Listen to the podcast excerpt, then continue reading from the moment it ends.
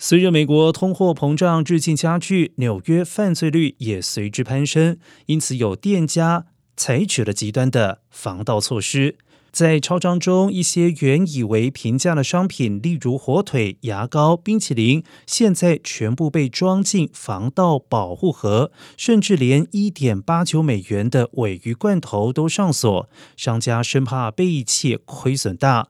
而消费者表示从未见过这种情况，甚至有消费者说这是一种侮辱。许多人将这种夸张防盗措施归咎于六月上涨百分之九点一的消费指数，以及受到经济衰退的影响，导致犯罪率飙升。而根据纽约市警局截至七月二十七号的最新数据显示，纽约市二零二二年抢劫案以及整体犯罪率比去年增加了百分之三十九及百分之三十六。